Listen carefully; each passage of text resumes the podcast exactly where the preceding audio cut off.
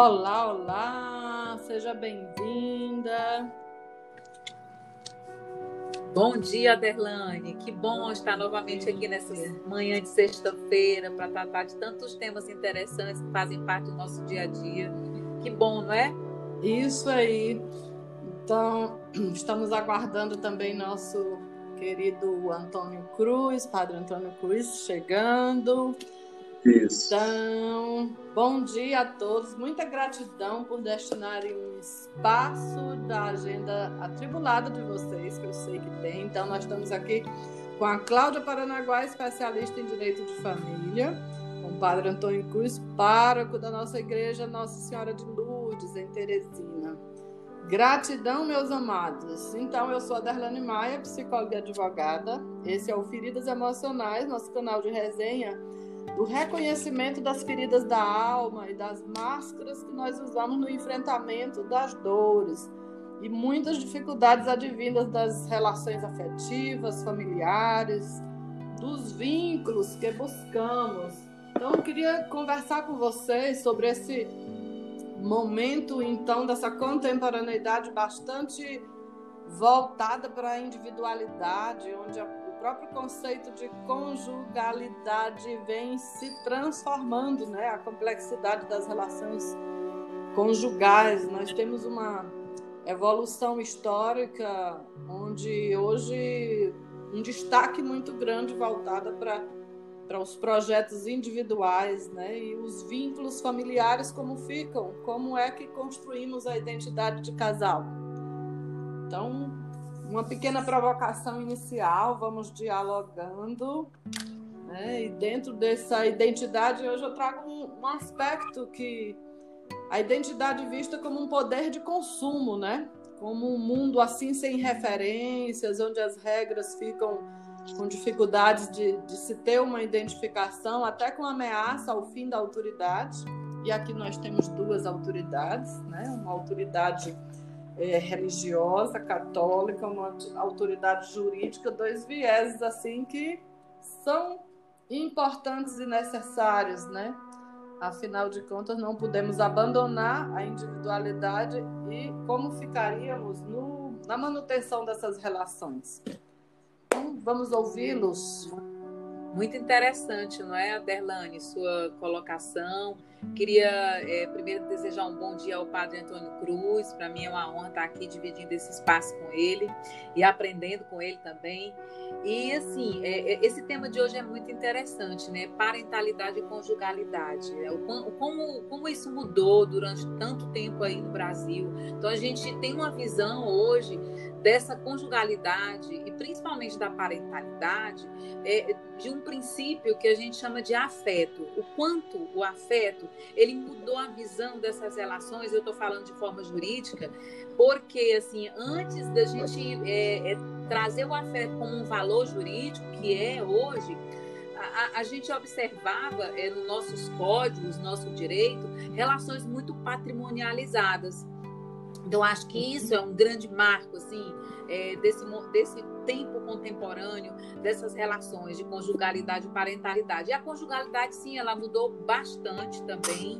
É, e eu destaco aqui o papel da mulher nesse, nesse contexto, né? O quanto que ela vem, mesmo que paulatinamente, mesmo que de uma forma mais lenta, é, encontrando seu espaço, né, seu protagonismo, é, tanto na sociedade como também nessa relação conjugal. Então, ela, ela, ela vem se modificando porque ela hoje se posiciona como pessoa ela pode fazer isso, ela se posiciona como profissional e também isso é, e como uma pessoa importante de decisões na família. A gente sabe que antigamente é, nas decisões familiares a, mãe, a mulher ela não tinha esse direito de, de, ela é como se fosse uma subordinada, uma preposta do casamento e que isso hoje a, contra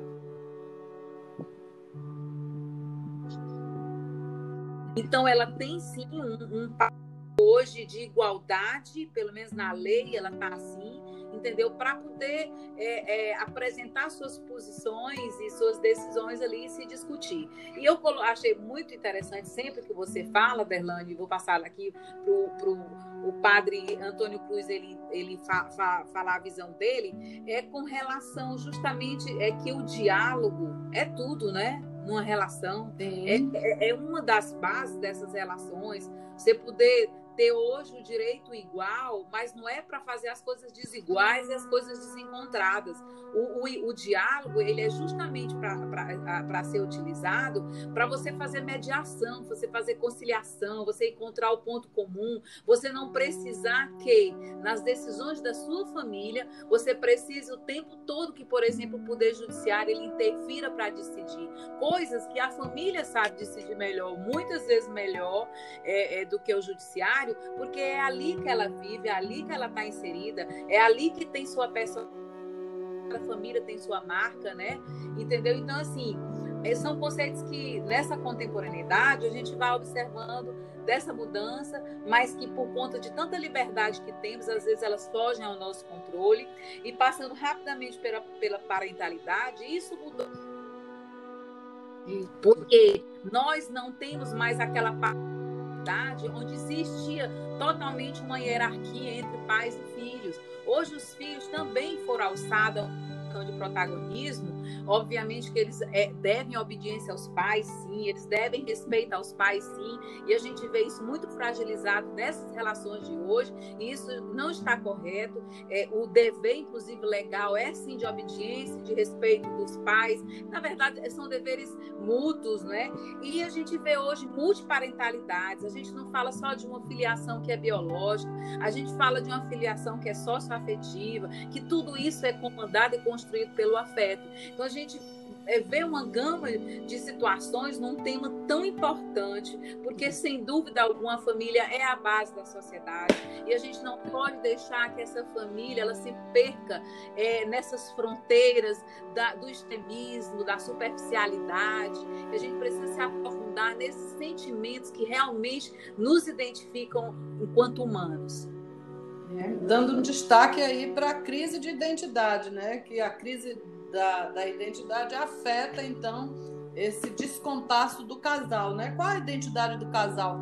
É, Padre Antônio Cruz, como o senhor vê como nós temos construído aí essa identidade do casal, já que começamos é, a celebrar a união, né, do ponto de vista espiritual, de algo que já deveria vir sendo construído socialmente, emocionalmente.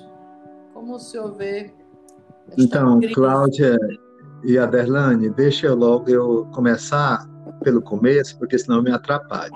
Sim, sim, Envia sim. teu Espírito, Senhor, e renova a face da terra.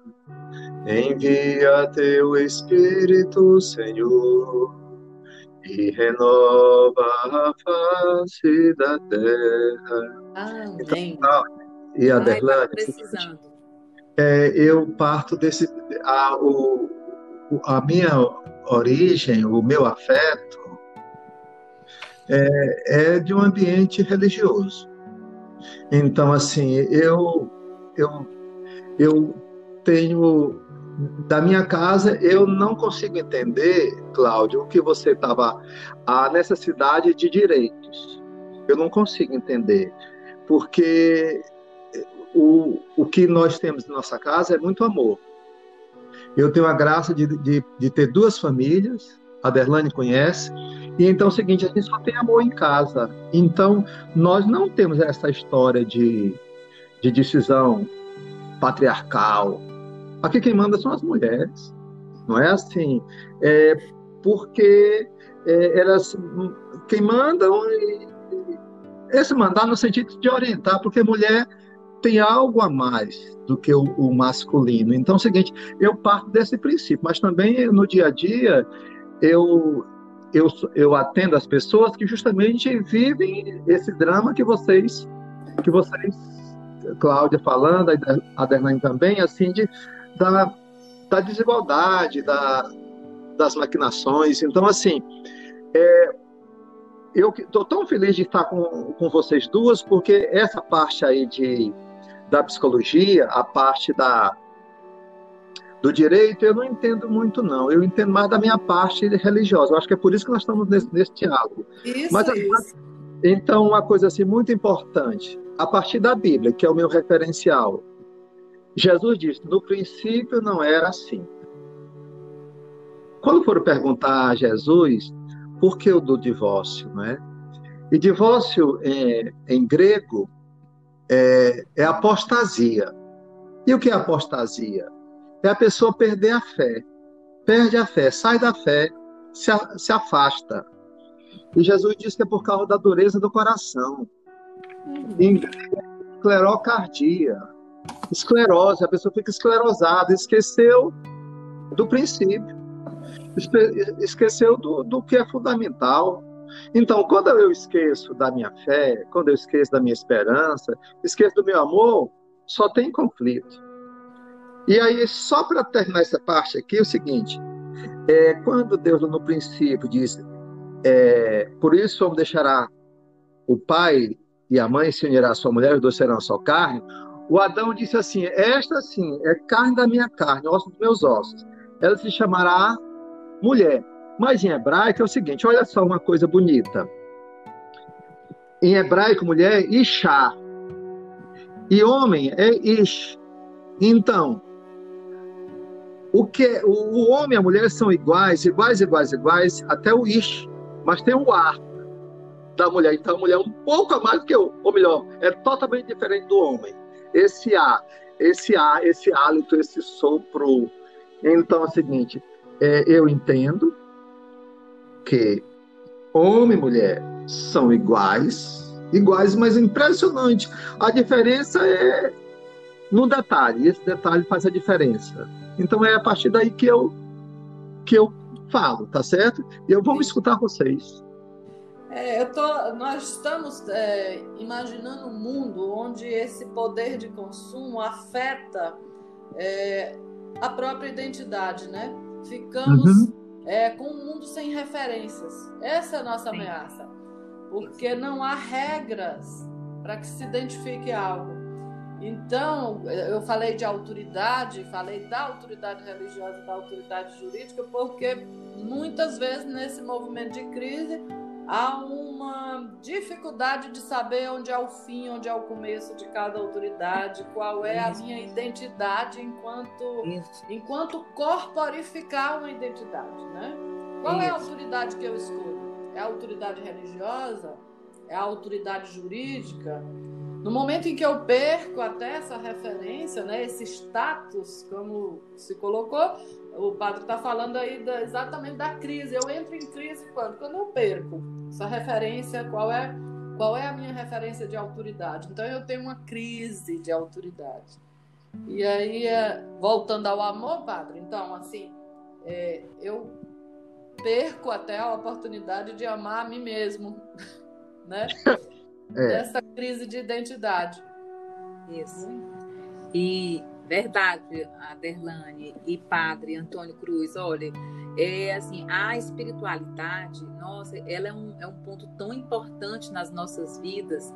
E o que a gente tem visto é o quanto as pessoas se afastaram desse lado também, esse lado espiritual, esse lado que vem da igreja. Então, assim, é, até por pesquisas mesmo que a gente, mesmo que a gente acompanha, nós sabemos que o indivíduo que ele, ele busca esse cultivo da espiritualidade, ele é um indivíduo, ele, ele, ele é mais forte, ele tem mais, né, não é, mais uma, uma, construção mais fortificada. Isso a gente vê de pesquisa, não estou falando, falando de forma aleatória. E sem dúvida alguma, é, você trabalhar dentro da família com suporte desse é fundamental. Quem realmente pratica é, a sua espiritualidade numa relação pessoal, numa relação coletiva, numa relação de família, sem dúvida alguma, ele tem uma tendência de encontrar os melhores caminhos, né? as, as melhores respostas ele, por conta de, de, disso alimentar, sim, alimentar a alma. Novas é, gerações, elas se afastaram da, da espiritualidade.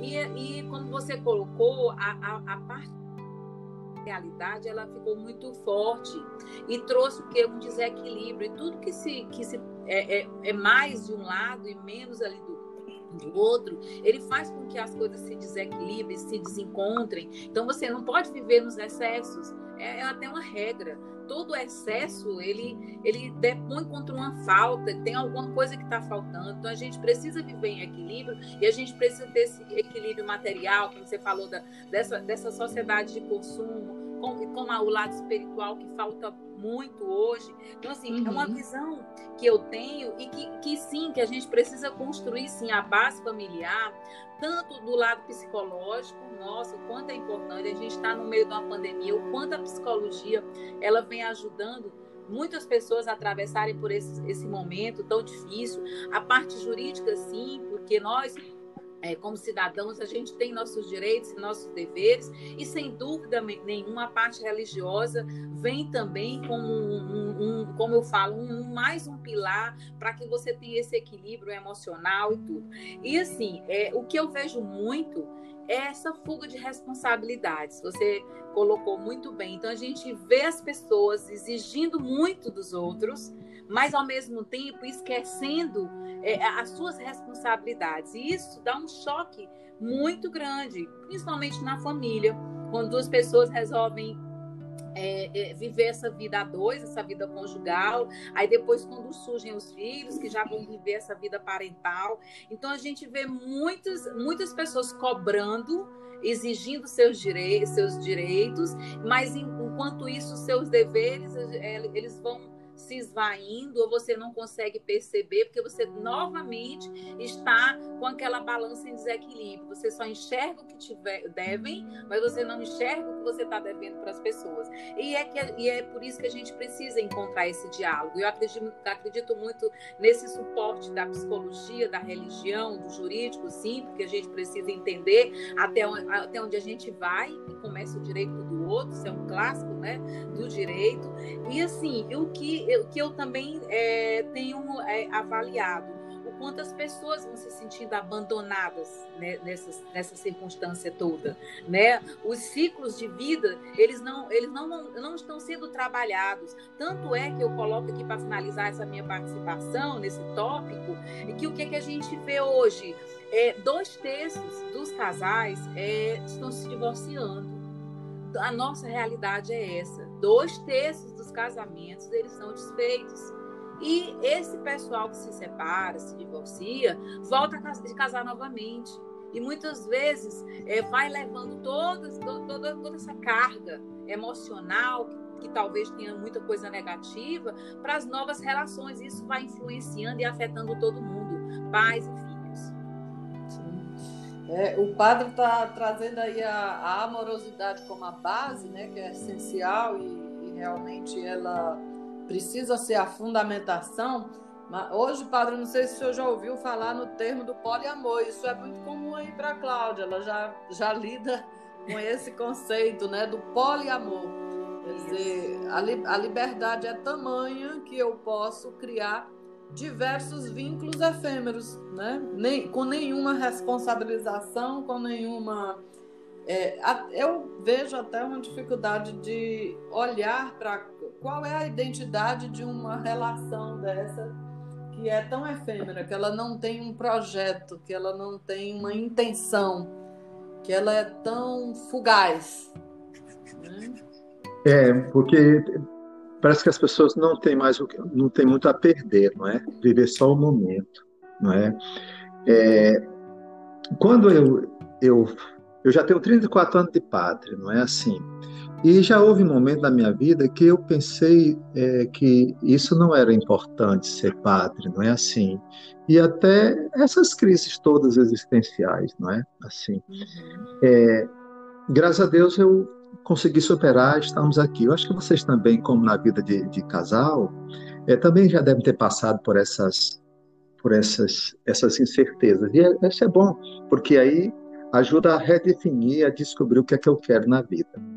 Quando é, eu vou estar presente no casamento, geralmente na manhã do casamento, eu converso com os noivos e faço algumas perguntas. Uma, a segunda pergunta que eu faço é assim: o que te fascina no outro? É impressionante como eles falam do fascínio. É importante o fascínio, eu estar apaixonado, porque quando eu, eu estou fascinado, então eu vejo o outro só o bem. E a segunda, a terceira pergunta que eu faço, segunda, é desconcerta tudo isso. Eu pergunto assim: o que é que eu tenho em mim que eu não gosto? Já tentei mudar e não consigo.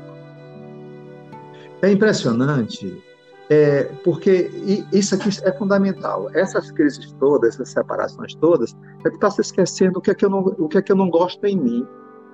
Sabe, Cláudia? Eu não gosto em mim. E então eu vou sempre exigir do outro, ficar jogando no outro. Mas quando eu jogo, é, para mim, sobre mim, não, a culpa é minha, a culpa é minha, toda a briga desaparece. E outra pergunta que eu, eu faço, eu sempre digo assim: olha, gente, mudar você nasce torto, cresce torto, morre torto, até a cinza é torta. A gente não muda. Muda, não muda de jeito nenhum. É, então é o seguinte, mas tem uma coisa que pode mudar. Qual é? é eu faço a pergunta: o que é, quando eu faço, eu sei que você gosta. Quando eu faço, eu sei que você gosta. E então é o seguinte: é impressionante. É, eu tenho os, os, meus achaques, eu tenho as minhas reimas, e isso eu não vou mudar nunca. Mas uma coisa eu posso: crescer no conhecimento do outro e fazer com que o outro se encante comigo, fazendo coisas que o outro gosta. Se a gente. E a outra pergunta que eu faço é assim: o que mudou na minha vida depois que eu te encontrei? Ora, toda relação, toda relação é uma relação que tem uma história. E se não tem uma história, eu vou fazendo esse, essa, é, essa mudança de galho em galho, arranjando outros amores, beijando outras bocas, é, curtindo outros corpos. Ora, se, se, se, o amor, se no amor, quando eu amo, quando eu, eu tem uma, uma, música que diz assim: Eu só nasci depois que eu te conheci. Então, depois que eu conheci Fulano de Tal, minha vida mudou. Então, se eu não me lembrar disso continuamente, essa memória, onde tiver essa memória, então eu vou ser um, um, um esclerosado. Então, é, eu não vou aguentar, não vou suportar, não vou perseverar quando vierem as, as frustrações. Então, aqui está uma, uma coisa que a gente. que eu converso é o que eu vejo assim. Se essa história, se não há, houver uma história de saber como é que eu era antes de você, é, o sol que eu estou vendo agora, sentindo agora, vai ser o determinante. Então, para separar, separar rápido, porque eu não tenho uma história e nem tenho uma história a construir, não é? Porque eu tô, penso assim. Né? Sim, então é, nessa contemporaneidade, né, que é o, que é o nosso foco, porque a história vai mudando e a Cláudia vai trazendo aí algumas mudanças, né, como uma, uma referência. É, eu, enquanto psicóloga, nos atendimentos, a primeira primeiro foco que vemos é essa visão exatamente que o senhor vem trazendo de uma inversão da visão. O local que eu ocupo é o local de satisfação do meu desejo. Isso. E aí muitas vezes a crise começa porque eu estou insatisfeito ou insatisfeita, porque não me vejo contemplado. E na crise, o casal deixa de olhar o relacionamento. Então, um esvaziamento do olhar é, naquele momento daquele acordo, né? Do acordo, e aí a Cláudia pode entrar na, nas, nas, nas, diversas facetas aí do acordo do, do vínculo do casal. É, no meu acordo, eu tenho que esquecer um pouco de mim, né? Se a minha individualidade, afinal de contas, for o fator preponderante, como é que eu vou constituir um diálogo? Como é que eu vou criar essa identidade de casal, se o que é importante para mim sou eu mesmo? Pronto. Então, Cláudia, antes de você falar, só queria dizer assim, eu estou amando esta conversa, tá certo? Eu queria agradecer, Adelane, obrigado por você me convidar, porque eu estou muito focado na, na, parte religiosa e essa parte da psicologia, essa parte sua do, do direito, Cláudio. Olha, você, eu estou tomando um banho, certo? Assim, abrindo gaveta, abrindo janelas. Muito, fale, eu vou me calar. Eu preciso escutar vocês. Pois olha, o, senhor está também ensinando muito a gente. Eu, eu até ia colocar, depois que a Derlane falou, é, que o, o, quanto o senhor foi preciso quando o senhor falou da, da, da construção da história, lá daquele casamento daquela Sim. família. Não é assim? E, e, eu, e eu acredito muito que, que esse livro ele tem que ser construído a duas mãos, porque o casamento é uma construção de duas mãos. E depois que chegam os filhos, mais mãos nessa história. E o que a gente é. vê bastante é que dentro dentro de um casamento, tem um que quer construir a história pelos outros que a sua história é que tem que ser a história. É, Cláudia, deixa eu fazer o um adendo. Ele está querendo ficar como quem está na observação, mas ele faz a grande, o grande exercício que é colocar o casal já para dialogar lá no começo, né? Isso, exatamente. exatamente. Isso é amor, né? Quem está falando Coloca amor, já na, né? na, bandeja, vamos lá. Não, totalmente. Então, quando, ele, é, quando o padre falou na construção, né, de você contar a sua história, né, esse livro da vida, aí, que tem, que tem várias passagens, né? A gente nasce, a gente é, namora, a gente depois casa, tem uns filhos. Então, são as passagens na, da vida. E assim, e esse livro, ele é construído com base em todas essas passagens. Mas aí tem um momento que só um acha que tem o direito de contar a sua história. Que a sua parte é que é importante. E é por isso que, que tem, existem muitos conflitos. Quando você não consegue perceber a necessidade do outro, quando passa aquela fase, não é, Pá, do encantamento, que é aquela fase inicial, entendeu? E você é, passa a ver o lado do casamento de uma forma mais crua até no dia a dia e aqueles encantamentos iniciais eles vão assim se dissipando, pelo menos se escondendo naqueles momentos, aí você vai enfrentar o outro lado da família que não é aquele lado que é tudo é maravilhoso, tudo é perfeito, é um idílio e tal. Então assim, as pessoas não querem encontrar e se deparar com os, os, os mares complicados né? Não querem é, é, se transformar no marinheiro que consegue administrar as tempestades, né? A gente vê muito isso. Então, assim, quando uma, uma, um, uma pequena marola, eu vou colocar como marola, e, e ela acontece, então todo mundo já está querendo acabar aqui porque as, as pessoas não conseguem mais enfrentar esses desafios dentro do, da relação, porque muitas vezes acham que não vale nem a pena. É como o senhor falou, não, acaba aqui, vou pular em outro galho, vou iniciar ali, eu vou. E fica. E, e aí eu, eu me paro aqui para perguntar que são os filhos dessas relações que estão sendo construídos. E, e, então, assim, tudo tem por base a construção sim, psicológica desses filhos que são nascidos desses relacionamentos, que são esses adultos que vão continuar com essas relações totalmente desgastadas, de fila anda, de fila voa, sem, sem ter um preparo, um preparo para poder enfrentar as tempestades que tem na vida de todo mundo. Agora, a forma como você olha o enfrentamento dessa tempestade é que vai fazer a diferença.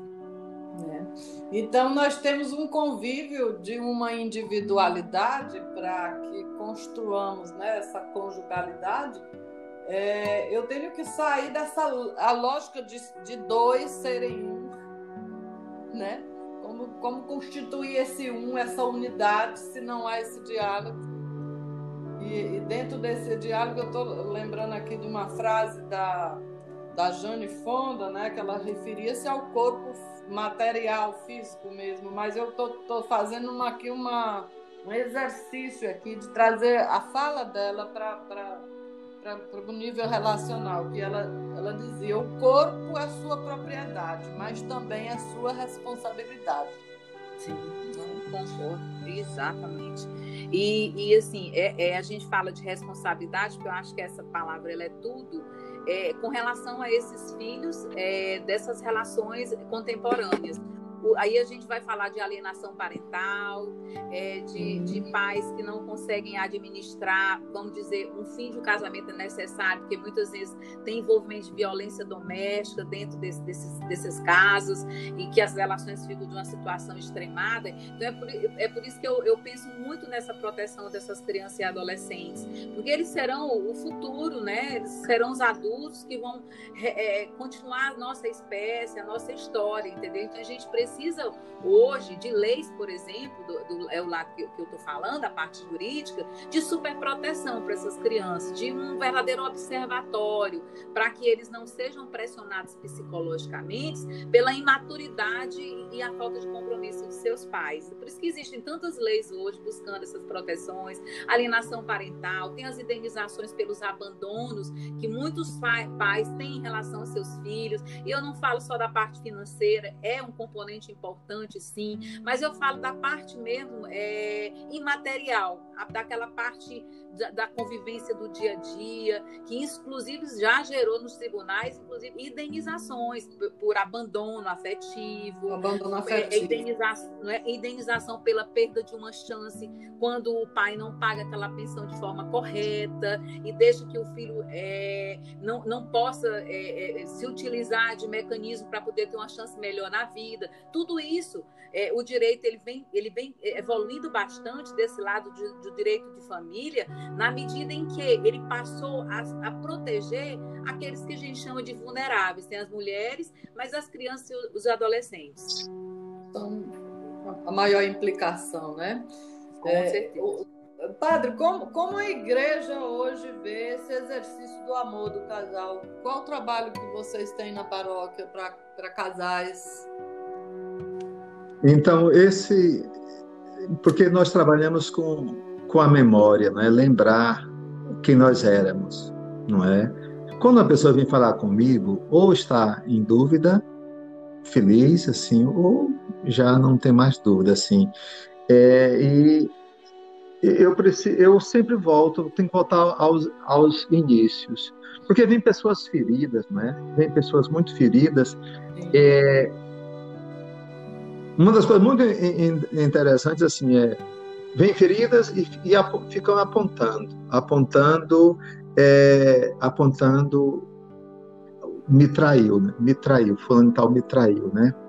Uhum. É, esses dias eu estava lendo um, um, livro sobre psicanálise e teologia moral e diz assim que o ser humano é incapaz de, de trair o amor, a não ser que esteja adoecido pela angústia, sabe assim? Só quando eu estou angustiado, eu estou insatisfeito, tem algo que não vai bem, é um vazio que arrocha, é que eu sou capaz de, de ser vilão.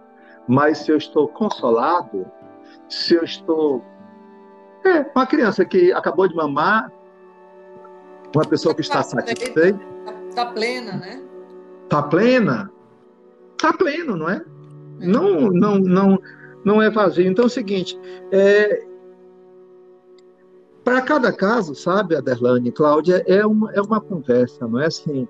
É, e a gente precisa, precisa é, entrar e fazer com que as pessoas consigam descobrir, certo? Assim, é, consigam descobrir, não é? Geralmente, assim, quando vem uma mulher falar comigo, eu escuto, tá certo? Eu escuto. Mas quando vem um homem falar comigo, aí eu escuto quatro vezes mais. Porque, é, porque falar de sentimentos, falar de derrota, falar de decepção, falar de angústia, falar de que está, que está perdido, não é assim. Para a mulher é mais fácil. Sim. Mas para o homem, não, isso é, é, a impotência total. Então, assim, e geralmente eu tenho me feito muito de garante, garante na relação, para tentar um, uma, uma reaproximação. Eu sou perito em, em, reaproximar as pessoas, não é assim? Uhum. Mas, na verdade, o que eu busco é que as pessoas se reencontrem, né? Reencontrem e, e, se redescubram, não é? é? a imagem que eu tenho é, é de um piquenique. É, num um piquenique não dá para ir, ir lá para aproveitar da comida do outro. Eu tenho que levar da minha parte, não é? Então é o seguinte, então, se não, não houver o silêncio, se não, não houver individual, é, a vida de oração individual, se não tiver Deus pessoal, eu não vou conseguir fazer o paraíso no comunitário, na, na família, porque vai sempre faltar.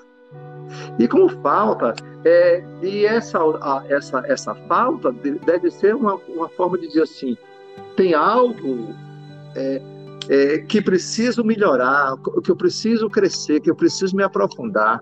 É isso que eu tenho, tenho tentado fazer, né? Assim, é, eliminando as angústias e entrando na linha da confiança. É, e saber o seguinte, a mamãe tem uma, uma, Eu falo muito de casa, porque eu moro com, moro com mamãe. Então é o seguinte, mamãe diz o seguinte: ninguém precisa me amar. Se quiser me amar, tem que me amar toda. Ninguém precisa estar de mim. Se quiser estar, tem que estar toda. Eu nasci só e posso, e vou morrer só, e posso viver sem você. Mas com você eu vivo melhor. Então é o seguinte, é, essa, é, essa capacidade que eu tenho de, de ser eu mesmo, de, de, de, de ser eu mesmo, fascina. Fascina. Sustentação, né? Sustentação. É, um, um, um, dia desse, uma pessoa ligou para mim, conversando, uma mulher dizendo que o marido estava, por causa dessa pandemia, né? É, começaram a aparecer tantas coisas e a tentativa de fuga, porque ele não estava nunca em casa. É claro que ele nunca esteve em casa, porque se estivesse em casa, é, nessa hora não apareceria, não é assim? E eu disse assim, pelo amor de Deus, mulher que se arrasta é como sal que perde o sabor. E o que acontece quando o sal perde o sabor? Só serve para ser jogado fora e ser pisado. Não tem utilidade, né? Utilidade. Então é o seguinte, eu acho que é o seguinte, nesse momento é o momento de fazer o, o brilho, o brilho, o brilho, de redescobrir o, o, sabor, o gosto de cada um. É, é isso que eu tento fazer. Mas outra, outra parte aí de, do direito, eu fico com vocês, tá certo? Mas descobrir Desculpa. Suave, o senhor. Nosso intuito era tá exatamente fazendo... trazer essa, essa, essa triangulação aqui de, de visões para uma sociedade que está perdida de referencial, né, desse status de autoridade. Isso. Então não tem a autoridade religiosa que me impeça, não tem a autoridade legal que me impeça, não tem a autoridade individual, porque eu estou perdido de mim mesmo. Eu não tenho referencial Isso. nenhum meu status é o do nada. E aí a insatisfação Isso. é pessoal também, né? Individual, já que eu não, eu não me encaixo em, nenhuma, em nenhum cenário, né? É. Qual, a minha crise de autoridade é a autoridade perante mim também. Quando eu falei lá da responsabilidade, eu, eu, eu, eu sou dono do meu corpo, mas eu tenho responsabilidade sobre ele. Então, assim, qual é a minha referência? Né? E, e se a gente traz o casamento por amor e o exercício do amor, o exercício do amor é também enfrentar essa dificuldade, essa adversidade, essa Isso. dificuldade do diálogo, né?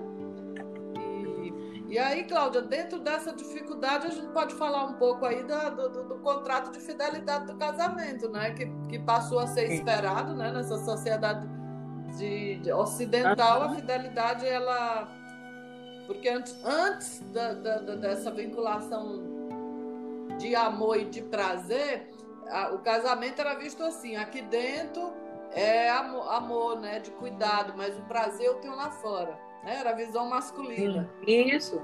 Totalmente. O casamento ocidental tenta se trazer essa união, né? Então, o exercício do prazer e do amor é, é um só. Então, eu tenho o pacto da fidelidade e você Exatamente. deve enfrentar muito isso, né? A motivação. Demais. A motivação. É um, um grande problema, né? Nos relacionamentos, esse lado da, da, da fidelidade.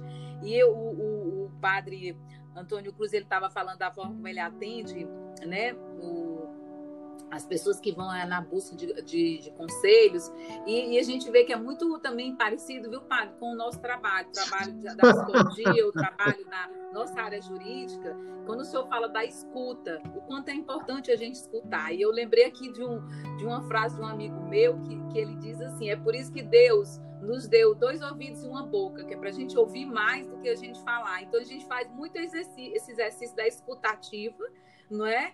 Para poder é, é, é, colher as melhores soluções para essas pessoas que nos procuram. E é por isso que é importante buscar um profissional que, que precisa ter a sensibilidade e o conhecimento ao mesmo tempo, para poder realmente encaminhar da melhor forma possível. E com relação ao pacto de fidelidade, o artigo 1566 do Código Civil, um dos deveres do casamento é a fidelidade recíproca.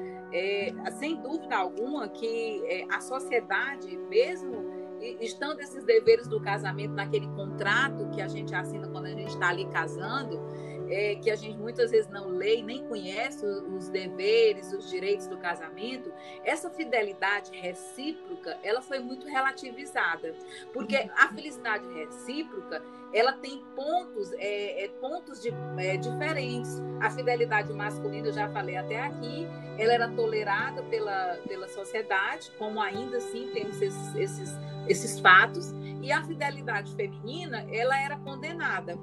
Então, isso provocou uma série de, de, é, de situações é, esdrúxulas, é, constrangedoras para as mulheres, quando se passou a se separar por N razões, as mulheres é, viviam sob uma peste de serem discriminadas quando voltaram a se casar ou viver junto com outras pessoas, quando a gente não tinha ido divórcio no Brasil.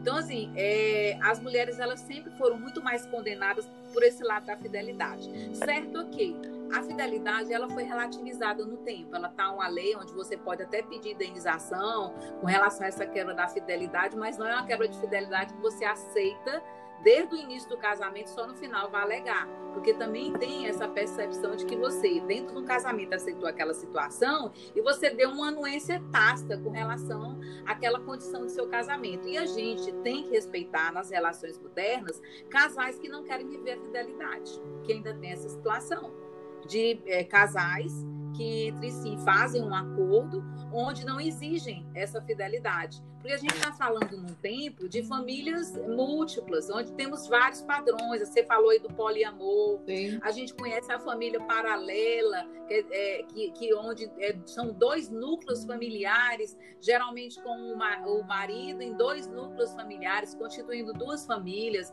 A gente vê hoje famílias é, baseadas em várias, vários tipos é, é, de relação que muitas vezes o dever de lealdade ele pode ser muito mais importante do que o dever de fidelidade. É. O modo de satisfação de cada cônjuge, né, ele vem pautar nessa, né, nesse olhar também. Há uma necessidade uhum. individual, mas também há um compromisso de manutenção dessa relação. E ele não pode ser sustentado, né, como nós estávamos falando, é, em detrimento de um.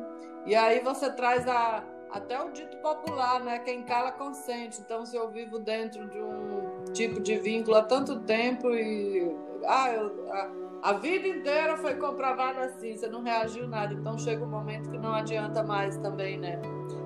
Uhum. Tem... E, e, e, exato, e eu, o que eu falei assim, o pacto de fidelidade, a gente fala também de pacto antinupcial que são é aquele, aquele instrumento, aquele contrato que você faz antes do seu casamento ou antes de uma união estável. E nele você pode colocar, inclusive, situações que são pessoais, é, é, é, situações em que vocês comportariam, de, desde que não seja contra a lei, vamos dizer aqui, vocês podem acordar todos esses detalhes, inclusive de tratar sobre questão de fidelidade. É, é, tem casais que, vamos dizer, que, que pretendem, dentro de um relacionamento, poder se relacionar com outras pessoas. Então, assim, o Brasil, ele está valorizando muito a autonomia da vontade das pessoas. O que as pessoas querem viver, mas, sem dúvida alguma, o que você quer viver dentro de uma relação, ela passa por uma situação de, de, de, é uma situação de monocótica, de, de quer dizer que não é um lado que pode decidir. Quando você está em casal, você tem que entender que essa decisão ela passa por uma decisão dos dois, que você não pode tomar as decisões, como eu falei, de forma, de forma monocótica. É isso aí. Então a gente entende, né? E esse projeto de casal, ele, ele começa bem antes, né? Começa lá no início de tudo. No princípio de tudo tinha o quê, padre? Deus. Né?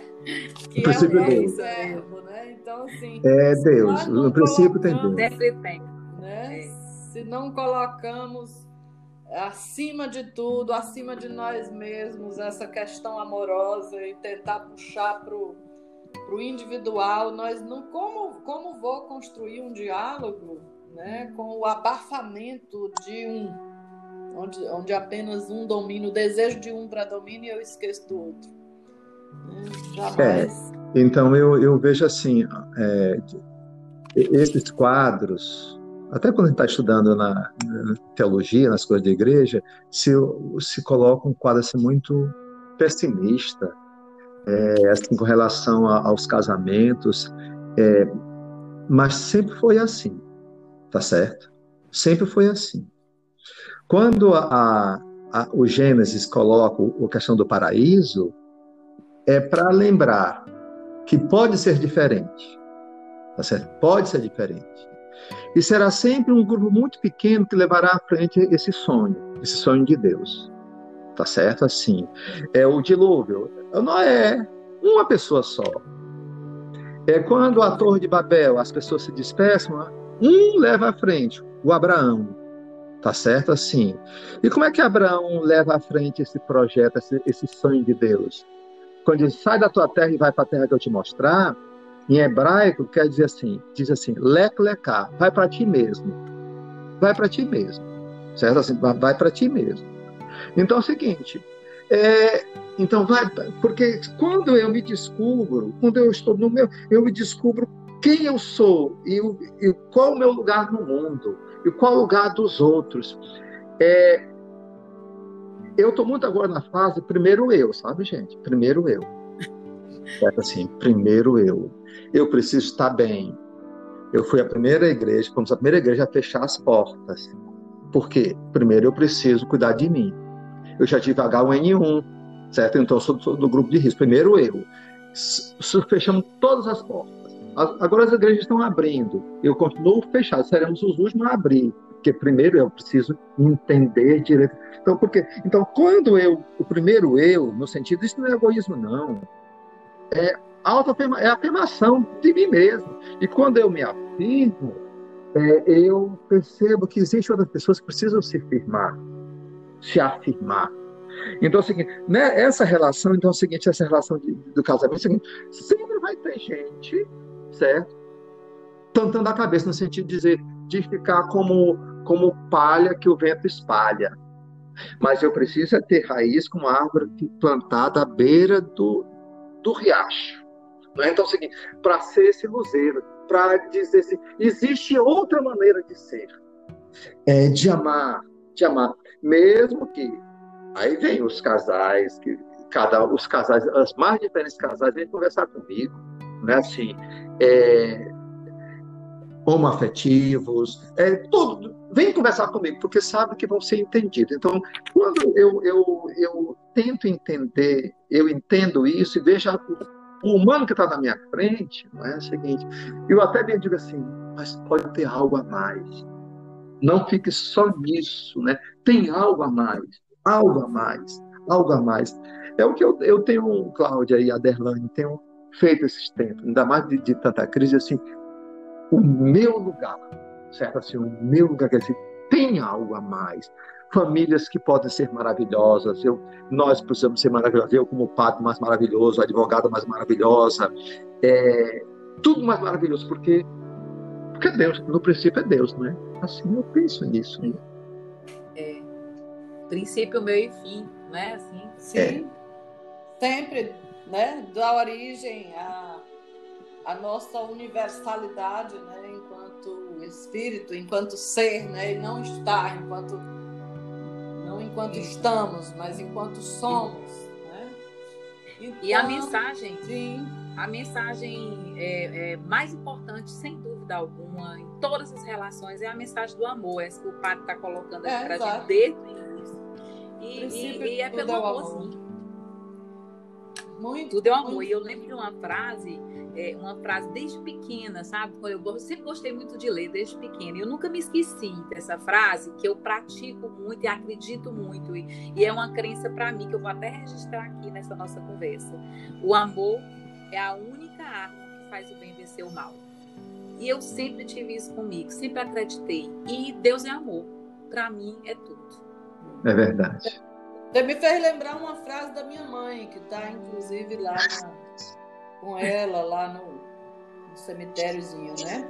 Que é. é o amor é a luz da vida. É uma frase é. da mamãe. É. Isso, são coisas pra gente guardar no coração. Você guardar, vai guardando no coração. Oi, gente. É isso que eu. Vou deixar então aberto aqui para nossa conclusão, a fala de cada um de vocês, né? Já agradecendo toda essa visão que trouxemos desses dois sujeitos que muitas vezes se deparam com a ausência de uma identidade de casal e que esquecem que tiveram um projeto de vida. Mas, como o Padre Cruz está trazendo, né? Nós temos uma história e essa história ela começa também no eu, não um eu de egoísmo, mas um eu onde a individualidade precisa ter voz, como a Cláudia trouxe, né? A voz de cada um para que o, o diálogo se perpetue. Isso. E é isso. Gratidão a vocês e deixo aberto aí para vocês fazerem o fechamento de cada um. Isso. Eu quero que o padre encerre, eu vou aqui me antecipar e dizer que para mim foi uma honra é, passar essa manhã aqui com vocês, aprendendo tanto. E, e tenho essa visão do, do Padre Antônio Cruz. Eu, eu sou uma pessoa que vejo a vida de forma positiva. Eu acredito, eu sou otimista. Eu trabalho com família e sucessões na área de direito, eu faço divórcios, eu, mas eu sempre procuro é, arrefecer é, é, esses, esses impactos. Se eu não posso neutralizar, eu pelo menos eu, eu, tento arrefecer para que os conflitos eles sejam minorados o tempo todo. E eu acredito sim que a família continua sendo a base da sociedade. A gente sabe que não podemos exigir uma família do tempo da pré-história, vivemos outros tempos. Elas vão se adaptando, elas vão se reconstruindo. E o certo é que a gente precisa, por exemplo, estar num diálogo aberto desse, multivisões, porque a gente hoje não pode dar o luxo de, de ver só uma visão das coisas, a gente precisa ter essa multivisão, essa, é, é, é, é essa, essa condição de observar o parâmetro de cada um. E eu acredito cada vez mais na família. Quanto mais eu vejo divórcios, mais eu tenho esperança que novas famílias vão ser construídas sim, de forma positiva, porque como a gente falou, o amor ele leva a tudo, a gente consegue considerar tudo, reestruturar tudo muitas vezes até as próprias famílias que estão ali se destruindo, elas se recomporem novamente, e se ali não for possível, entendeu? Que, que sejam reconstruídas de outra forma.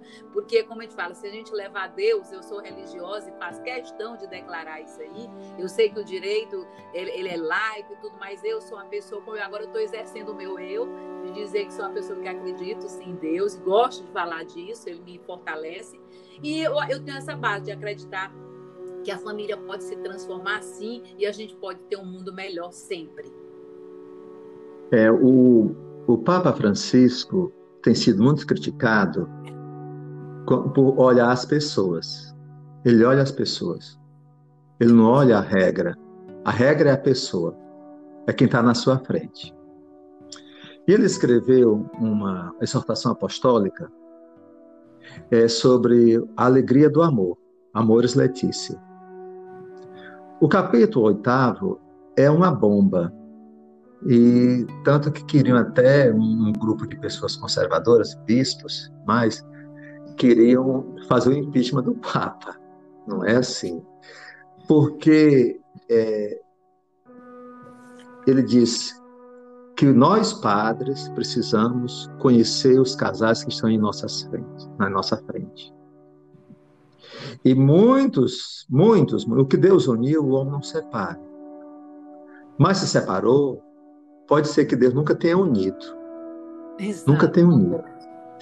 E eu sou da opinião que 80% ou 90% dos casais que se separam é porque Deus nunca uniu. Isso.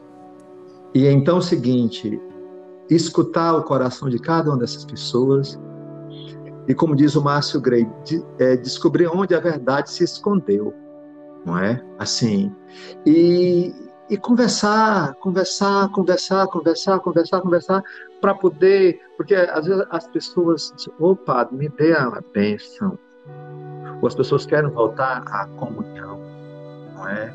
Mas estão impossibilitados pela, pela questão do romper o vínculo, estão com outra, em outra relação. É tanto que o Papa Francisco, criou em cada diocese um tribunal eclesiástico. Para quê? Para resolver essas questões. Hum. Então é o seguinte: se um casal vem e mostra que esse casamento nunca existiu, porque teve algum erro no, no princípio, um erro, um erro de cálculo, O erro de cálculo numa construção, no final, ele sempre desmorona. Em então, tudo, né?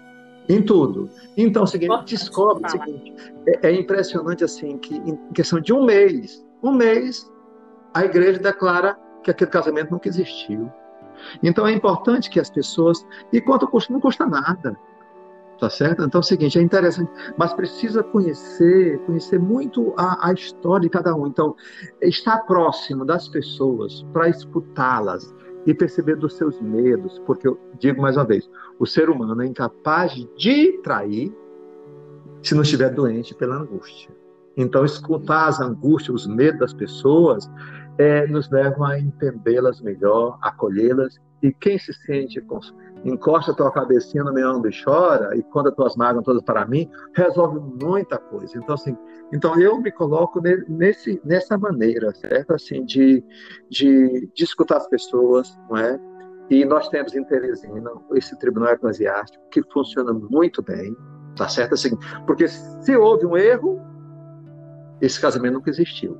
Então a pessoa pode reconstruir a sua vida, a sua felicidade e, e Deus e Deus no final é, diz que é no balançar da cangaia que as abóboras se ajeitam, não é? Então depois no final tudo se ajeita.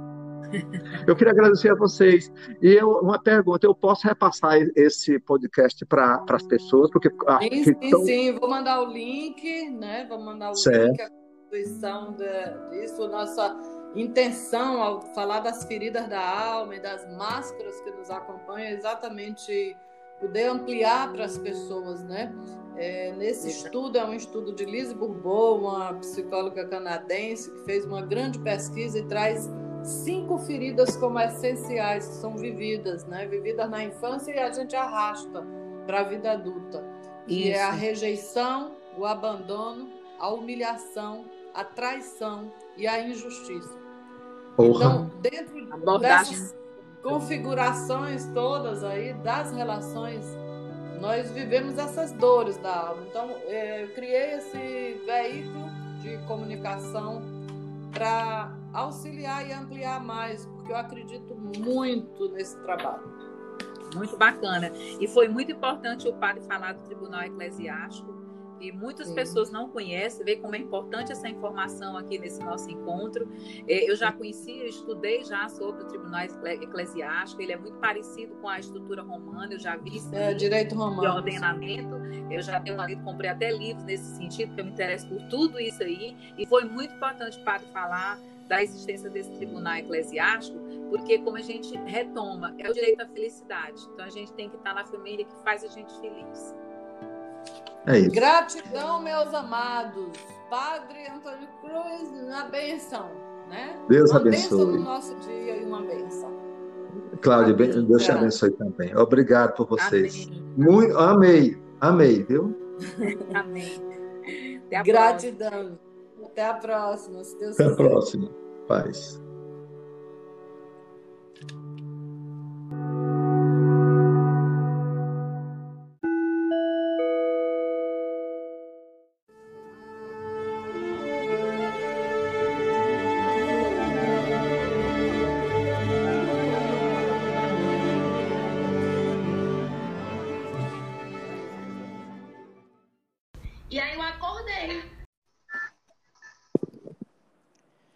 Olá, bom dia. Eu bom sou a Darlene Maia, estamos aqui hoje com Darlene Juliana. Obrigada. Vamos então falar do nosso momento, que é a ferida terapêutica. Eita, Olá, olá, bom dia. Eu sou a Derlane Maia e esse é o nosso Feridas Emocionais, nosso tema de hoje terapêutico. E vamos iniciar então é, com o pedido de gratidão ao universo, direcionando a nossa gratidão por conseguirmos estarmos nesse movimento de sentir, vivenciar né, inspirações, aprender, ensinar de forma leve e de forma motivadora, por que não, né? Então, a gratidão a todos os que nos acompanharam no podcast Feridas Emocionais das últimas semanas. na nossa jornada dos 21 dias de cura. E hoje uma gratidão especial a Darlen, Darlen Juliana Santana, é professora do IFP, tem mestrado em educação pela Universidade Vale do Rio dos Sinos. Ela, ela é coach também, é uma pessoa bastante envolvida com todos os processos de autoconhecimento. Ela tem um, um, um grande percurso e experiência, porque se dedica a vários movimentos é, ligados a esse trabalho, e ela então teve a oportunidade de estar conosco, vivenciando os 21 dias de cura, fazendo as estratégias das 21 dias de cura e das feridas emocionais. Então, bom, bom dia e bem-vinda, Darlene. Obrigada, psicóloga Derlane. Eu que sou grata, né, pela minha apresentação e por ter feito parte do grupo dos 21 dias e também de ter finalizado a leitura, né, a primeira leitura do livro. E estou aqui, né, para contribuir. Então, vamos conversar um pouco mais, né? Eu sou uma, uma grande admiradora da escrita terapêutica, é um recurso que eu uso com muita recorrência, né? Esse é nosso segundo trabalho. Em 2018 eu lancei o outro Estratégias para o Bem-Estar, né? Então, que, que é recheado também de exercícios, e tive a oportunidade, ao entrar em contato com o livro da doutora Lise Bourbon, é, de entender e conhecer as cinco feridas emocionais e identificamos que realmente merecia um trabalho mais aprofundado é, em torno dessas feridas, em torno da ressignificação das mesmas e do aprendizado que possa vir através dele, porque como a própria doutora Lise fala, não adianta apenas nós identificarmos as feridas, é preciso que todas sejam trabalhadas, né? E o caderno terapêutico ele veio com essa função de nos auxiliar nessa leitura. Então ele nos auxilia na vivência das emoções, na busca de uma forma positiva de superação dos desafios, através da aceitação, do acolhimento dos sentimentos, da prática do perdão e da gratidão, né? que realmente a partir daí a gente começa a entender quais as emoções que causam mais reflexos na nossa vida e estamos tendo então de forma poética uma oportunidade de organizar através do caderno terapêutico e libertar ah, em busca do nosso da nossa ampliação de autoconhecimento, né? Então, Darlene, como foi para você essa experiência dos 21 dias de cura? Como está sendo o acesso aí a essa ampliação do autoconhecimento, que é uma estratégia que você usa com tanta dedicação, né? Doutora, obrigada pelo reconhecimento, né? Ah, os 21 dias foi bastante importante, mas exige disciplina.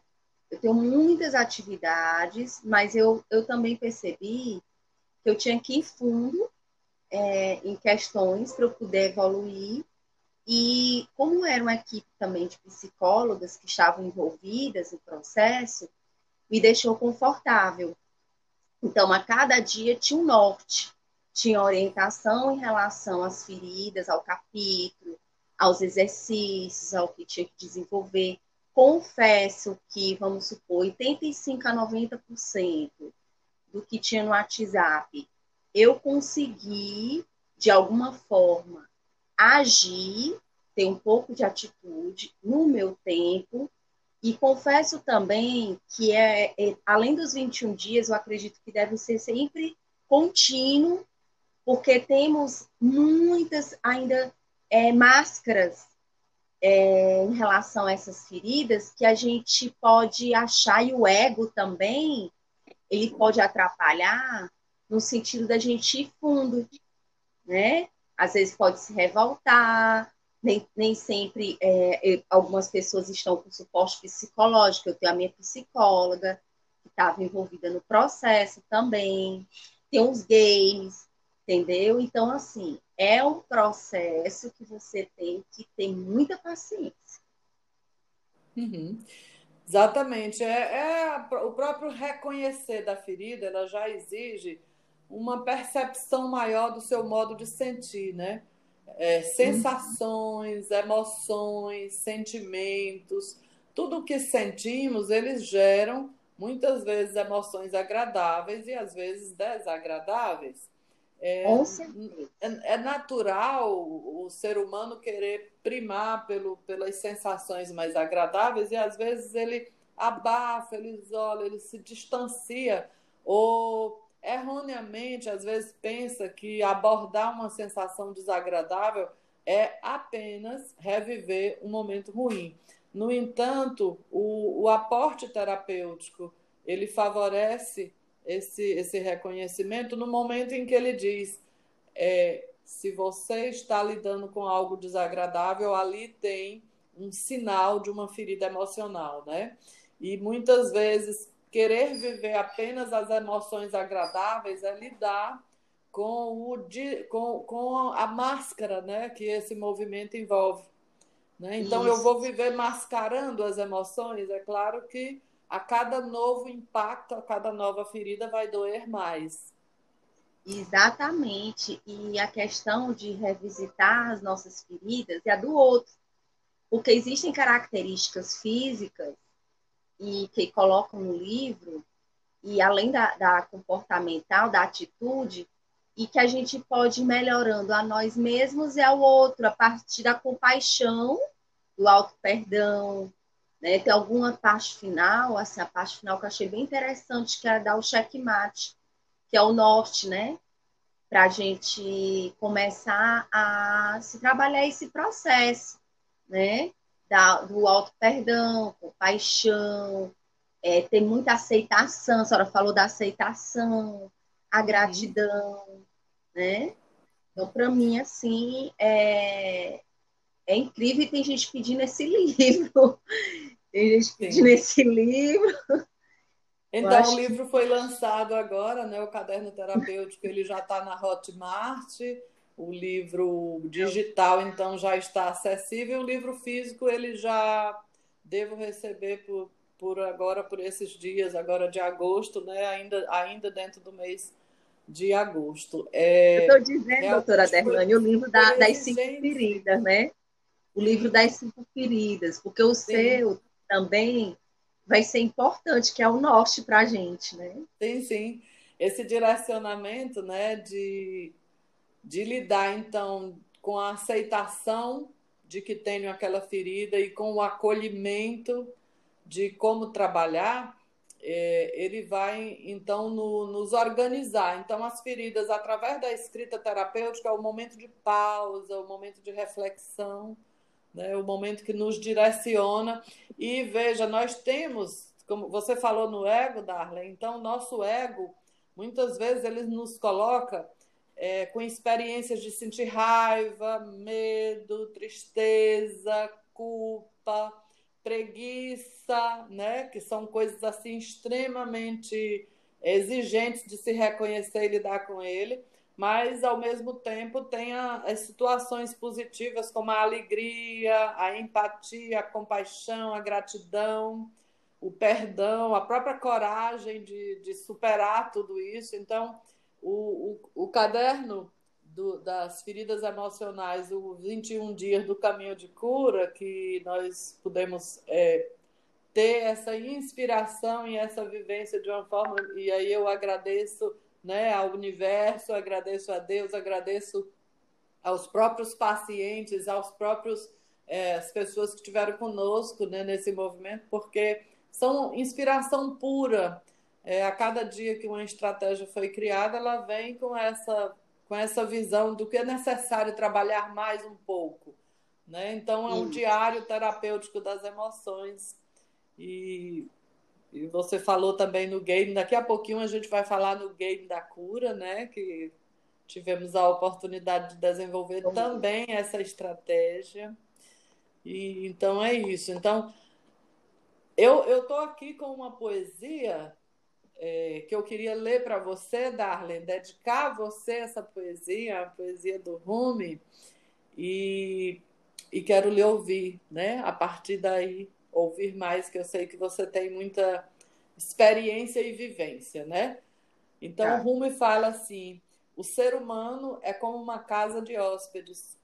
Toda manhã, uma nova chegada, uma alegria, uma tristeza, uma mesquinhez, uma percepção momentânea chega como visitante inesperado. Acolha a todos. Mesmo se for uma multidão de tristezas que varre violentamente sua casa e esvazia de toda a mobília. Mesmo assim, honre a todos os seus hóspedes. Eles podem estar limpando você para a chegada de um novo deleite. O pensamento escuro, a vergonha, a malícia. Receba-os sorrindo à porta e convide-os a entrar. Seja grato a quem vier, porque todos foram enviados como guia do além. Então, Sim. é a aceitação de todas as emoções, né? É, a senhora pra quer que... que... eu, que eu diga é assim, assim, que eu senti nesse Sim, poema? É, ele, ele aqui está nos dizendo que acolha todas as emoções, né? Então, para você, como foi uhum. acolher todas essas emoções nesse período? Doutora, foi bem assim como uma montanha russa, às vezes, é porque eu não estava aceitando esse processo da aceitação e da culpabilização. É, por exemplo, eu estou com uma cachorrinha com câncer, câncer de mama, né? E aí eu falei com a pessoa que disse assim, você já deveria ter castrado. Naquele momento eu não tinha consciência. E aí eu falando assim, meu Deus, vou sentir culpa. E eu disse, que é isso? Aí depois eu comecei a me revisitar, Darling, se perdoa auto-perdão. Começa a se trabalhar. Então, assim, eu estou percebendo as situações que estavam mais adversas para mim e eu fui somatizando em forma de que urticária, eu tive um, um problema de pele, né? Agora que está melhorando, a questão de alguns comportamentos que depois eu fui dar uma parada e olhar como se a gente botasse uma lupa ou um farol em cima dos que a gente acha que é problema e são presentes, que essa revi, é, revisitar os hóspedes são as nossas sombras e as, e, e as coisas boas também. Então, o, a, o que é ruim, as dores, o que vem para a gente ruim, a gente tem que é essa questão de acolher, agradecer, porque a gente vai limpar a partir dali. Então, eu estou vendo dessa forma, é uma oportunidade para ir limpando esse processo com os recursos terapêuticos do livro, do, do, que a senhora também vai colocar do caderno terapêutico como recurso, que é psicóloga, né? E na terapia, né? E em outras formas também de abordagem, é, acessórias.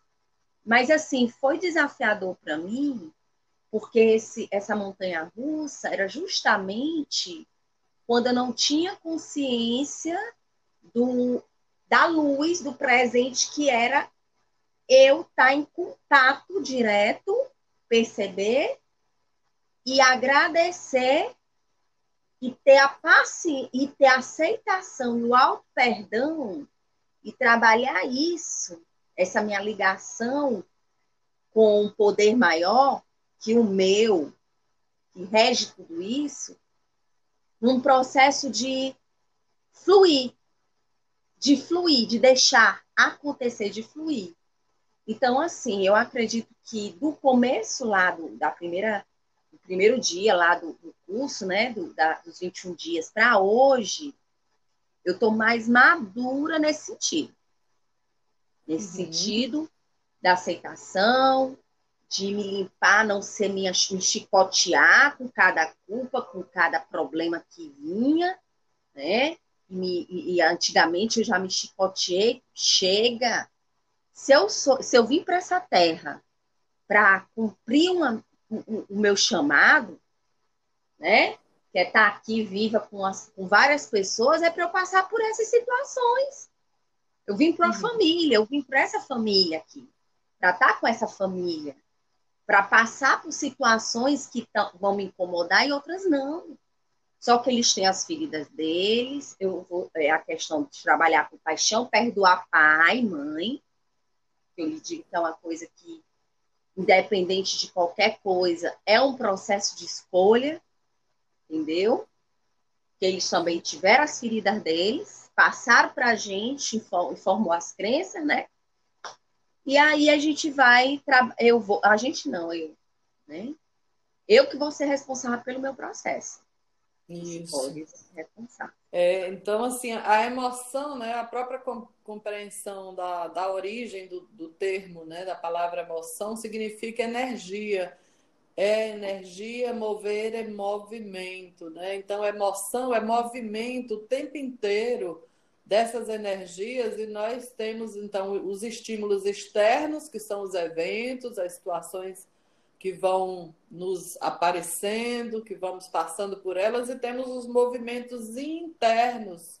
Né? E quando você falou aí do adoecimento, né, das questões dermatológicas, e às vezes o, o impacto disso, então a, a nossa consciência ela vai tendo contato né, com, com essas sensações, e aí nós percebemos através da nossa visão, do nosso olfato, do nosso tato, do nosso paladar, da nossa audição, nós vamos percebendo e essas sensações vão sendo internalizadas e aí nós vamos ter as disfunções que vão aparecer no sono, na fome, em algum mal-estar ou em algum bem-estar, né? Nós vamos sentindo e vamos nos envolvendo e precisamos realmente compreender, avaliar é, entender essa e adquirir essa consciência da função dessa emoção e ela sendo uma ponte de expressão de como da gente compreender como é que a gente está se sentindo em relação a cada fato, a cada movimento, né? É, é, é. importante então entender a origem do, do, dos sentimentos, né? Os sentimentos eles despertam essas emoções. E à medida que a gente vai interligando um a outro, essas emoções elas causam essas reações, às vezes elas são instintivas, impulsivas. E muitas muitas pessoas querem passar por isso apenas justificando porque tiveram. E o, o nosso movimento, o nosso trabalho é resgatar e ter uma pausa essencial, olhar para esse momento de uma forma mais corajosa, mas também segura, amparada numa técnica que é profunda, que é muito rica e que ela é relevante. Ela é um convite, né, a esse mergulhar nessas emoções, nessas sensações e nesses sentimentos, proporcionando então assim realmente uma um desvendar, né, de cada experiência, seja ele agradável ou desagradável. Tem que ter coragem, como a senhora falou, e não só ler uma vez, por exemplo, não ficar só uma vez, né, no livro, ou no caderno terapêutico, acredito assim. Por quê? Porque, vou supor, é, eu estou detectando uma, um incômodo. Às vezes, o meu incômodo, ele é, a, a vem para a garganta. Uhum. Eu fico assim, quando eu detecto algo, me dá uma, assim, uma coisa assim, mal-estar e tudo. Então, assim, é um processo que, além da, da da, do trabalho, que eu tenho o suporte da psicóloga, né? Então, aí nas sessões eu vou abordando. E é interessante isso, porque você vai ter que ter muita coragem para não mascarar. Quer ser uhum. perfeito diante das pessoas e gera para a vida inteira a máscara. O que é que vai adiantar? É. É, a máscara, ela na realidade, ela não protege como, como se supunha, né? Na origem, a pessoa diz assim: não, eu prefiro me distanciar dessa emoção, ou não olhar para esse pensamento, ou esquecer essa experiência. Algumas pessoas trabalham então como se a evitação de entrar em contato com essas situações elas fossem as proteger. Na realidade, elas têm uma função grandiosa que no nosso aprendizado de darmos ressignificantes e aí onde entra a gratidão, da gratidão de ter passado por aquele desafio, de ter conhecido aquele momento tão desafiador, e no, e, no entanto ele me tem um, um contexto que é de me colocar de frente né, para uma, uma possibilidade de crescimento. É, quando eu lido com emoções, com situações ou com pessoas que são muito exigentes de um trabalho que é necessário a ser feito, eu, na realidade, estou é, tendo a oportunidade de crescimento. Né? Então, a alegria, assim como a tristeza, eles têm uma função para nós. Né? Sim. Interessante isso, porque às vezes é, a gente reage como aquela pessoa ferida lá na infância, né? Sim. Aquela criancinha ferida. É, aí vai no trabalho, às vezes a pessoa não tá, não tá, ela gera um gatilho, né? Ela não tá querendo é, com aquela, aquele propósito de você reviver, mas aquela atitude fez reviver. E você vai ter. E aí, como é que você vai se comportar? Com ego? Né? Assim, com essas máscaras, sempre. É, dizem que o mundo tem as máscaras, né? Sociais. Você, mas não é essa máscara aí que eu vi na obra, não é a máscara, assim.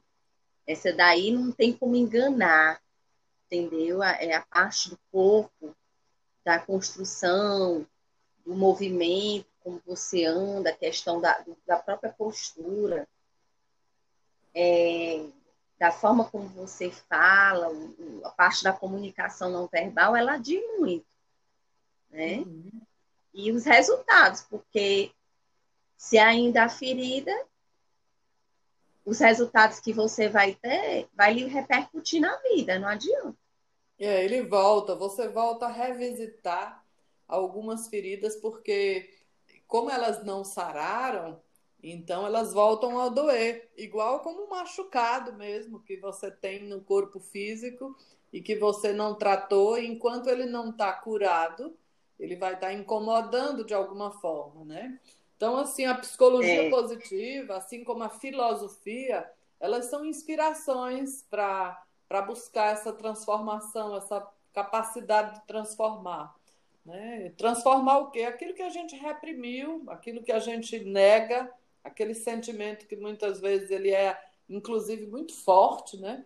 Ao negar algo, é, ele é igual uma pedrinha no sapato. Quanto mais eu nego, mais ele dói, mais ele, mais ele se apresenta, mais incomoda.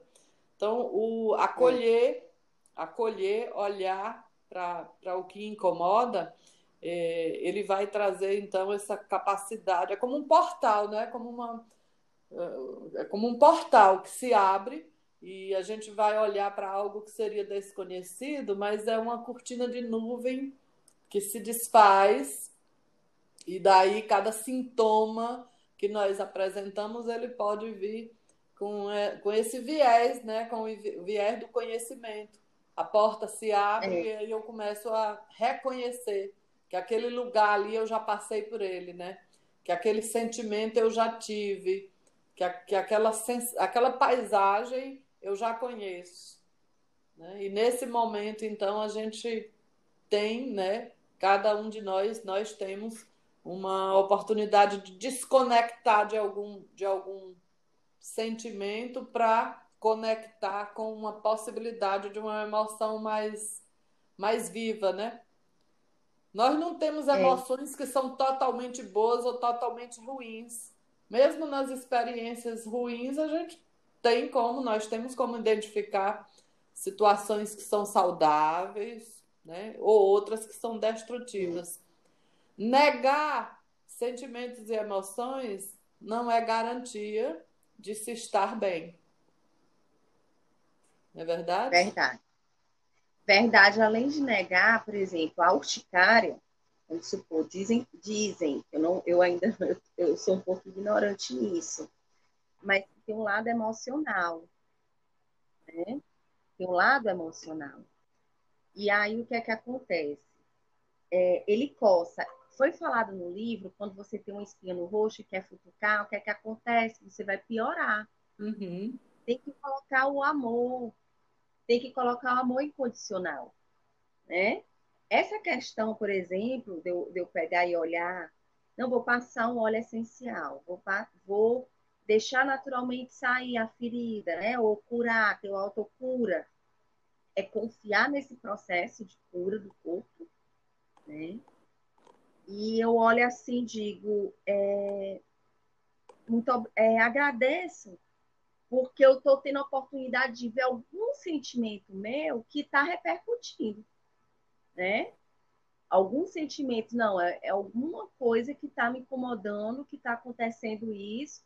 Não, pode ser um contato físico com um livro, é, o contato com um livro antigo, tudo bem, pode ser, mas às vezes não adianta a gente ficar toda hora coçando, futucando ou, ou, ou tentando ver algo físico algo é, emocional, é, emocional, né? Que esse, essa questão tem que ter esse, esse olhar, como a senhora falou, né? Tem que ter a do livro. Que não vai adiantar, é, é, é, é, pra, é, o nossa, é nossa, é como é que se diz, é algo bem profundo, né? E eu, eu, eu vejo assim que é um livro muito bom para se ler várias vezes e participar do curso até limpando e tomando consciência, porque na primeira vez, doutora, eu não, é, psicóloga, eu não sinto assim, eu sinto como se fosse abertura de um portal, como a senhora falou, de, daquela abertura da consciência, mas que, e do curso, né? Mas que eu vejo a necessidade de tempos e tempos ir revisitando para eu poder trabalhar essa questão de deixar ir da não negação porque é uma questão de você ter um sentimento. Não tem sentimento. Não. Aconteceu. É deixar, é começar a olhar da forma para ter a cura. Não é? Sim. Então, os 21 dias de cura, ele pode ser feito e refeito, né? Na realidade, é um, é um caminho de cura. E o caminho de cura, ele sempre que for necessário, ele, ele sempre ele, ele sempre vai proporcionar. Né? Então, dentro, dentro desse movimento, é, nós podemos falar aqui de, de Daniel Goleman.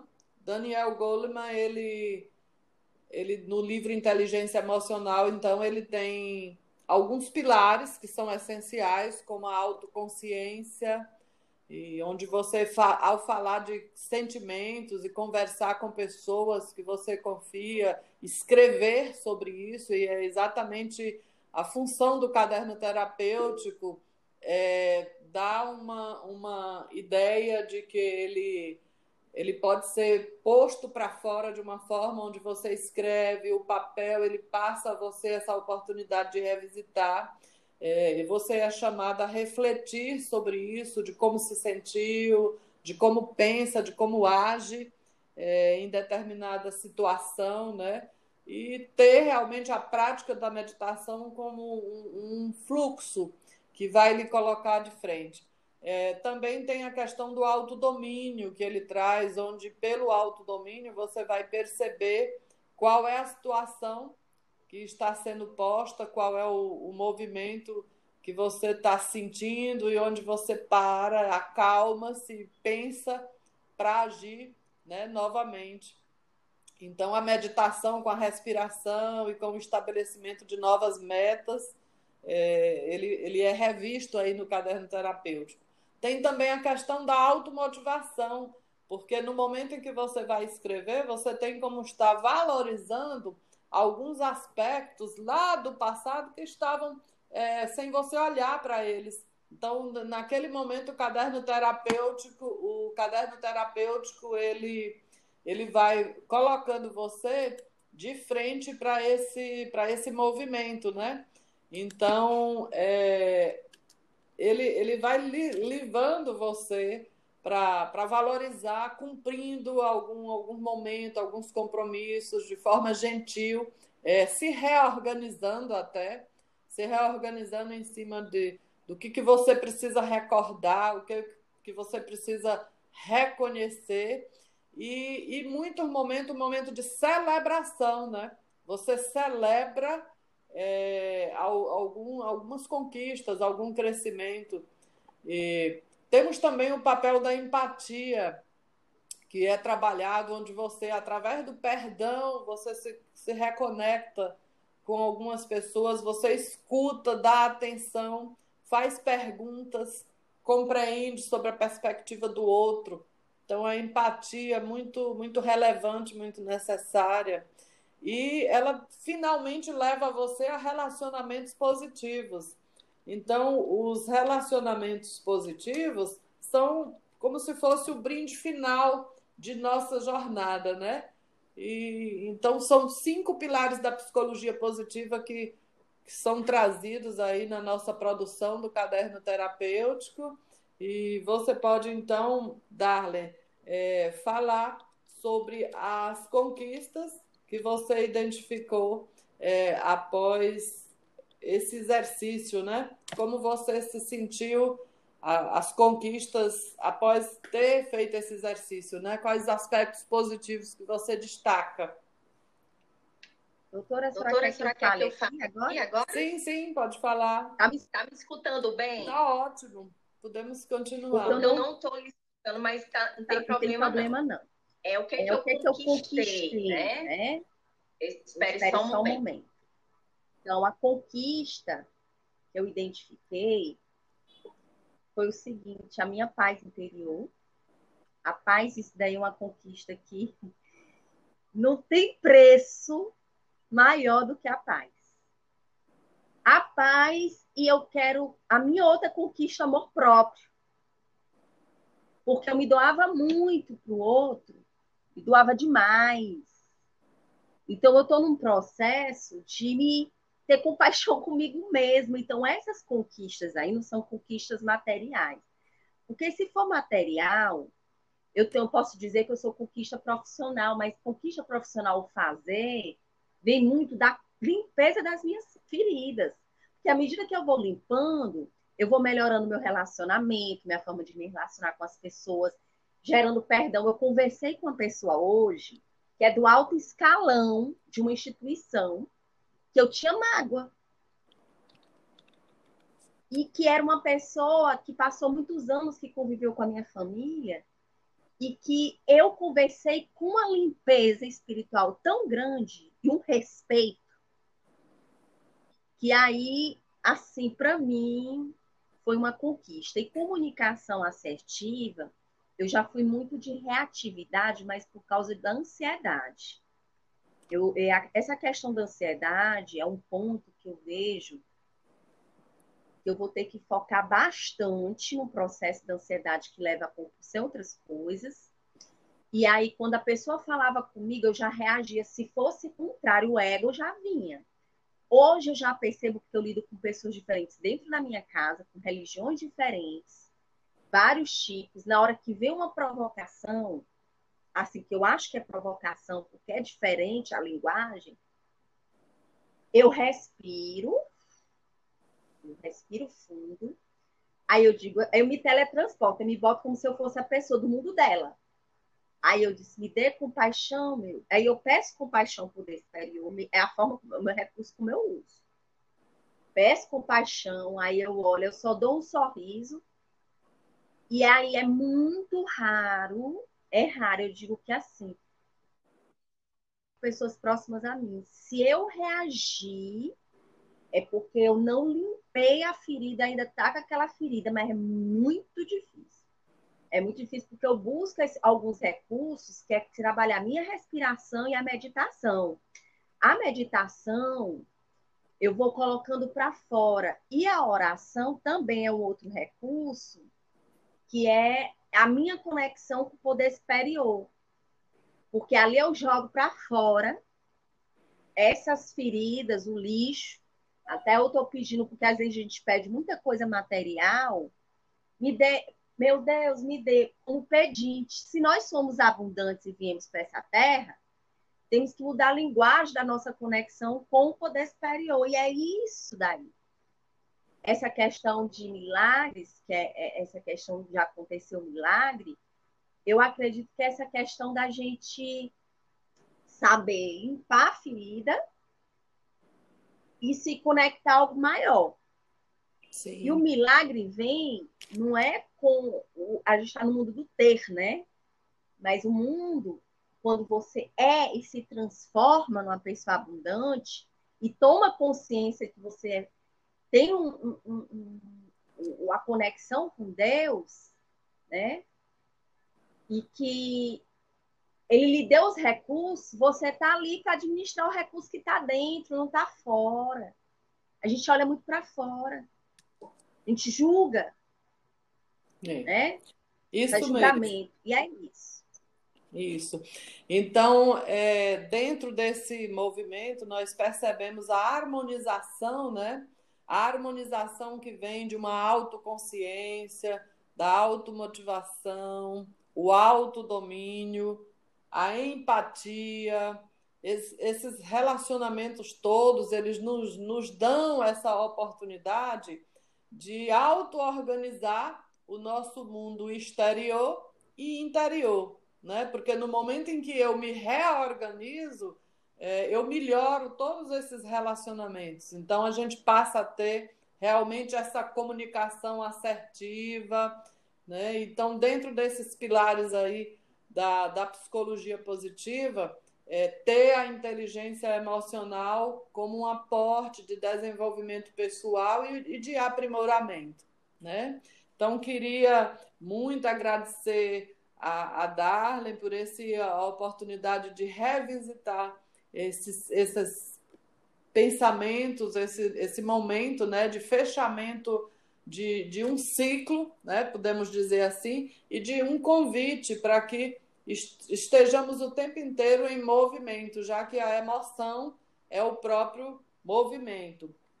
Tá? Então, assim, gratidão, Darley, né, por esse momento, por essa ressignificação e por compartilhar é, essa sua experiência e mover, né, motivar mais pessoas a, a se conectarem, a se reconectarem consigo mesma, né? Então, a, a, a sua experiência certamente ela vai é, ser significativa para muitas pessoas. Bom, eu tenho gratidão porque eu estou podendo auxiliar outras pessoas com meu depoimento, né? Eu sou uma, um grão de areia, né? Em um mundão aí de areias pelo mundo, que acredito que a minha cura e a cura do próximo vem com uma cura para mim.